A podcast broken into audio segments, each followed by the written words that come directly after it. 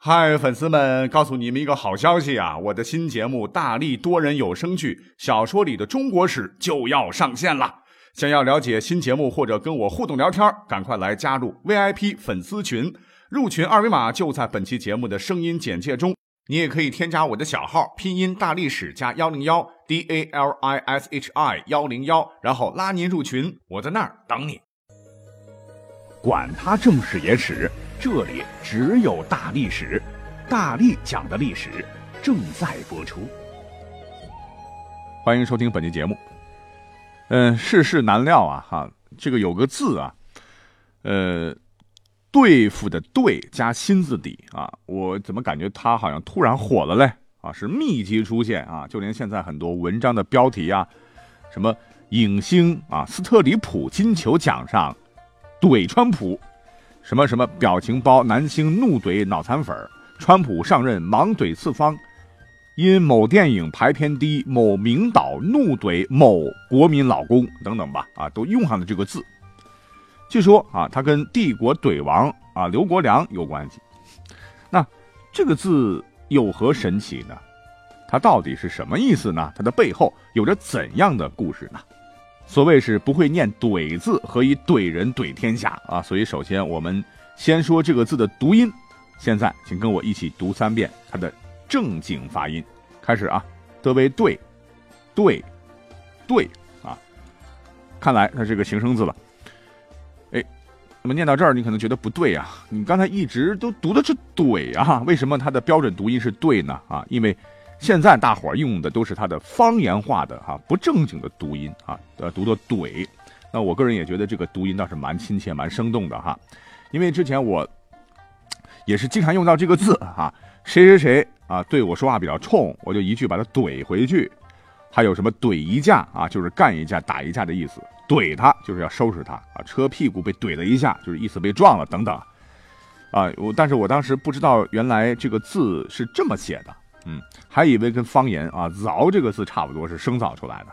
结果今天呢，是准备这个材料的时候一查啊，so the sky 啊，对，原来这个字呢历史是很悠久的啊，竟然是出自春秋时候的《诗经》里面的《大雅》荡一篇。以下所说的呢，都念它的标准读音啊。里边有这么一句：“而秉义类将欲多对”，就是你是秉直正式的臣，应该多用善人。为什么不这么做呢？反而是更信任，也就是引起众怒、怨恨极大的有权有势的豪强呢？啊，就是说你用人不当。再结合咱们国家最早的一部百科词典《广雅》里对这个字的解释，“对恨也”，啊，很明白的说明了“对”的原意就是怨恨的意思。那它原来的意思呢？呃，跟现在我们拿来当万能动词用的意思是不一样的。好了，讲了这么多啊，那关于这个字的解释就差不多了啊。那我们呃不妨再看看历史啊，能不能按照我们现在的意思，就是按照“怼”这个音，哎，我们能不能找几个古人怼来怼去的故事，跟大家在本期节目当中来好好的说一说呢？答案是肯定的，而且呢还有不少啊。我们就按照这个年代顺序来给大家来讲一讲啊。我们先讲谁呢？啊，先讲孔子。话说呢，孔子老人家周游列国呀，有一回啊，要寻找过河的渡口，哎，就让学生子路去问路。当时呢，前头啊，恰好有两个农夫正在田里耕作，一个人叫做长居，一个叫做杰逆。这个子路呢，先问了长居，就请问呢，啊，附近有渡口吗？结果呢，这个长居不仅不回答，反问子路说。呃，车上坐的是谁呢？子路说：“啊，是孔丘。”哦，那是鲁国的孔丘吗？是啊。长居一听，哎，直接把子路就怼回去了。哼，他不是常周游列国吗？他应该知道啊，还来问我干什么呢？哎，直接就把这个子路怼得无语啊，只好啊又问桀逆啊。桀逆问：“那你是谁呢？”“我我是仲由，就是子路。”那你是鲁国孔丘的门徒仲由吗？子路答：“是的。”一看啊，是孔子的门徒，这杰逆又对上了。小伙子，你瞅瞅啊，在这滔滔浊水中，尽是一些气力绝意、寡廉鲜耻的人，谁能改变他们呢？你与其跟着那个家伙周游列国，是不是跑来跑去的哈，一点成就感都没有，你还不如跟着我们这些避世之士在一起快活呀。说完，他就径自跑土，不理子路了。这子路被怼得莫名其妙，哑口无言呐！啊，晾在一边，只能是灰溜溜的啊，回去给孔子说了。哈，我不就是问个路吗？他们两个明明知道不说也就罢了，还要被他们俩怼啊！末了还要差点要收我为弟子。老师，咱们就这么不被他们待见吗？哎，幸亏孔子涵养好啊，遭白眼儿啊，没动怒，只是很难过的说：“哎，我们总不能与鸟兽一起生活吧？啊，我不是人类的一份子，又是什么呢？如果天下有道，我才不会去寻找什么改变呢。”接下来，还有一回啊，子路走的有点慢了，就落在孔子后面啊。正好呢，迎面碰到一个挑担的老人啊。情急之下呢，子子路就问说：“老人家呀，请问您看到我的老师了吗？”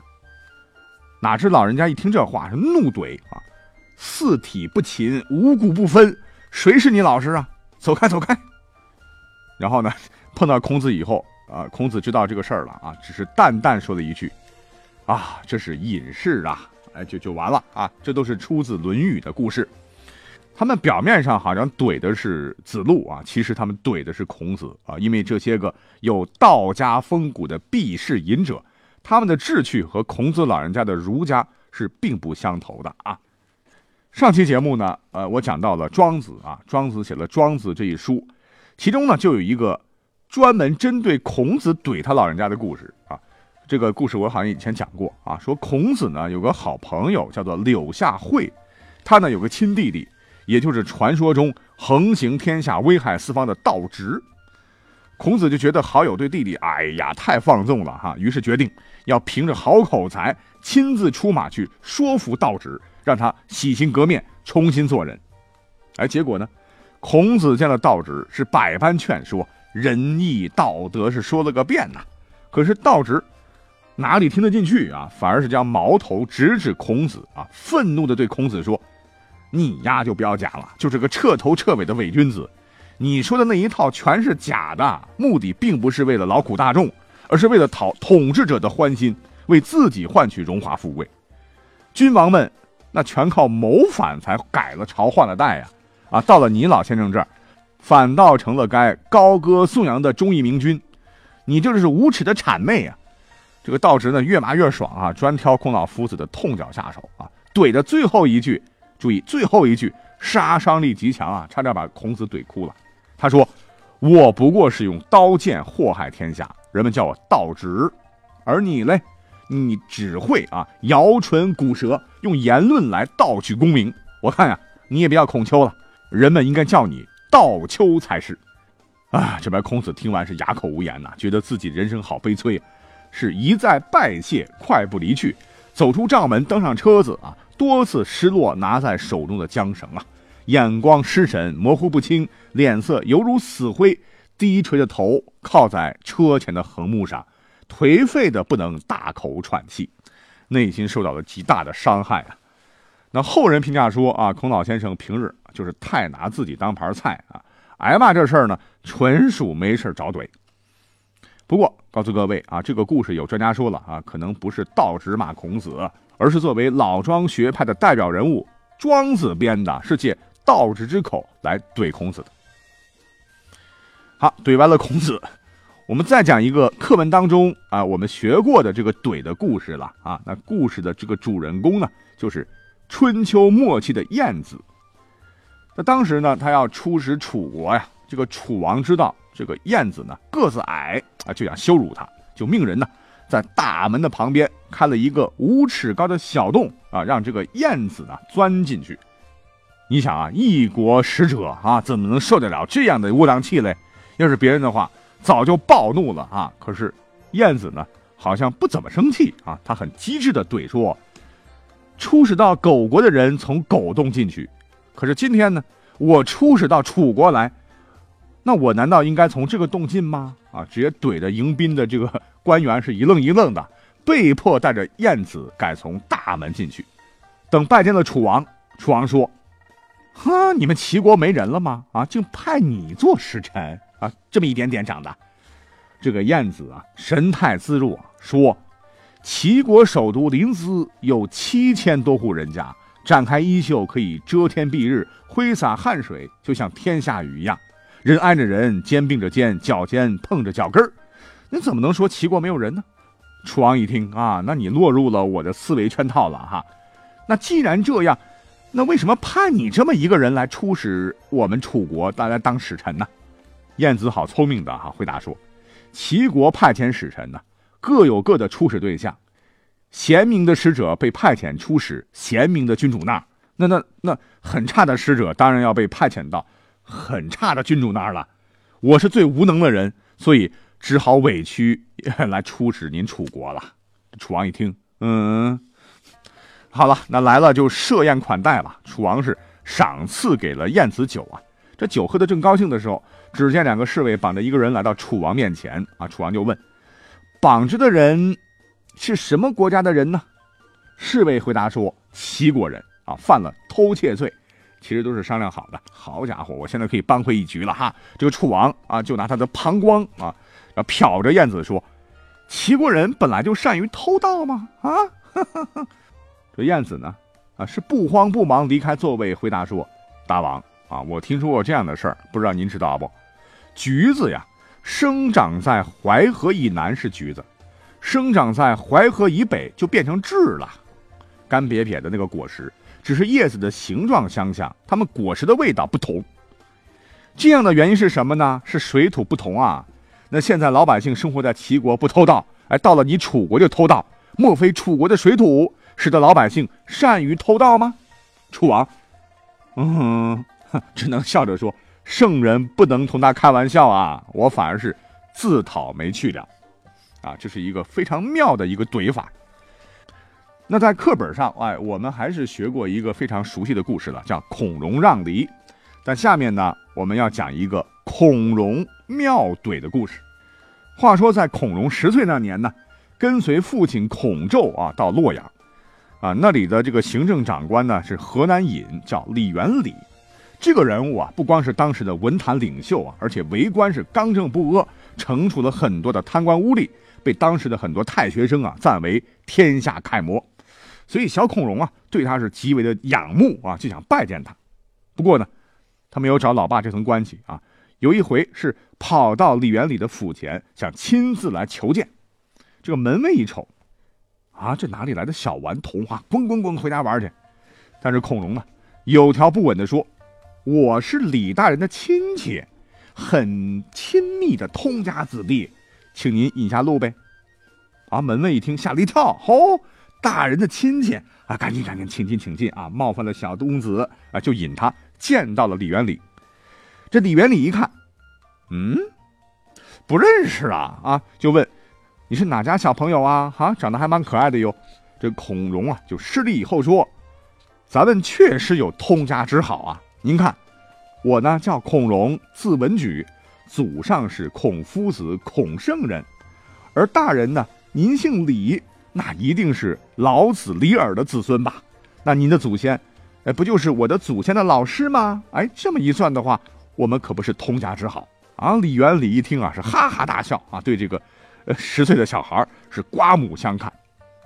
这还没完，正在这个时候，有个人呢叫陈伟来拜见李元礼，因为他是文人啊，自负才高，性情高傲啊。旁边的人就给他说了啊，这个小孩啊多机灵啊，你看他的言行啊等等。哎，这个陈伟就不以为然，那就说了，小时候有点小聪明，长大了那可就不一定了，搞不好是个废物。孔融一听，好扎耳啊，就随口怼道：“照这么来说。”大人，你小时候一定是个神童吧？哎，这种绵里藏针的回击啊，让陈伟当时瞠目结舌，半天说不出话来。等到了东晋啊，东晋的开国皇帝是晋元帝司马睿啊，一次是喜得贵子，是非常 happy，是普赐群臣，哎，每人呢都有一份大礼包。那大家呢都谢恩，然后领收了啊，唯独一个光禄勋啊，也就是。总领宫内事务的官啊，他叫尹红桥啊，想拍马屁，所以呢是故作诚惶诚恐的，很谦虚，居然推辞说：“皇子诞生，普天同庆，臣没有功勋，您却给了我这么丰厚的赏赐，臣无功不受禄啊！”啊，司马睿一听，你这个马屁精啊，也太能装了哈，就黑脸就怼道：“是啊，啊，我自己家生儿子，岂可使你有功勋？这是我老婆生孩子的事儿。”还能让你帮忙？哎，估计这个晋元帝啊，这话一说完，啊，这哥们儿的脸，那憋得跟猴猴屁股一样红了啊。等到了北宋呢，哈，也有一个跟孔融一样的小朋友啊，非常的睿智，号称当时的奇才，他叫王滂。哎，那说到他的名字，大家伙可能没有印象的了。可是呢，他的爸特别强啊，他就是北宋著名的思想家、政治家、文学家、改革家王安石。话说有一次啊，有个好事者了，带了一头鹿，还有一头獐，去王家让王滂辨认一下。当时王滂年纪很小啊，根本就不可能认出獐和鹿的区别。但是这个王滂呢，他不愿说自己不知道啊，然后脑筋一转呢，淡定的怼了一句：“獐边者是鹿，鹿边者是獐。”你说你这个大人问我这么一个蠢的问题，你智商好低哦。然后这个好事者听完是目瞪口呆啊，然后连连称赞：“哎呀，这个小伙子好棒棒啊！”好，那关于“怼”这个字呢，看表，现在是九点十七分了啊，夜色已深，我就先怼到这儿了哈。那其实我是就这是个“怼”字哈，呃，讲了一些呃你听过的啊，或者你没有听过的一些小故事啊，把它们串在一块儿啊，希望你能喜欢。好了，我们下期节目再会。